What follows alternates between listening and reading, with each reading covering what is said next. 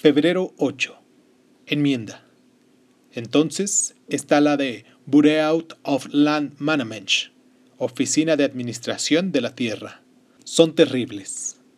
La BLM llega aquí, a Rubí, y celebra reuniones. Parece que hacen muchas promesas, pero eso es todo.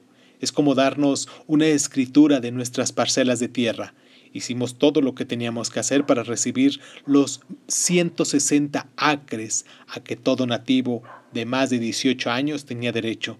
Teníamos que demostrar que llevábamos años viviendo aquí y utilizando las tierras. Luego, solicitarlas. Nos prometieron que nos darían una escritura, pero han estado dándonos pretextos para que no poseamos las tierras legalmente. Hace ahora tres o cuatro años que se nos prometen que será el próximo verano.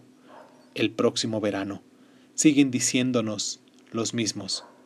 John Jonea, anciano a Tabasco. En Rubí, Alaska. Negarse a dar a los nativos lo que los blancos han acordado que es suyo es algo que se repite en todo el mundo. Negarse a que la gente posea sus tierras cuando la esencia misma de su ser está vinculada a la tierra y con el territorio de sus antepasados, es como despojarles de su alma. No hace mucho que el mundo ha empezado a escuchar los testimonios de los nativos que explican cómo han sido tratados por las naciones colonizadoras. Como señala un anciano, es como dar un título de propiedad a algo que hemos recibido de, los antepasados, como si fuera propiedad de una sociedad dominante.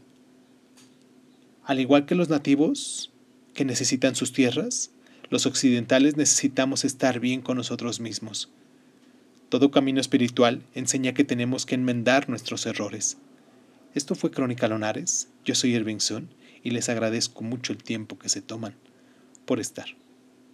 Las almas de nuestras naciones están íntimamente ligadas a las de los individuos, Solo cuando empecemos a limpiar ambas, cabrá gozar de una vida espiritual.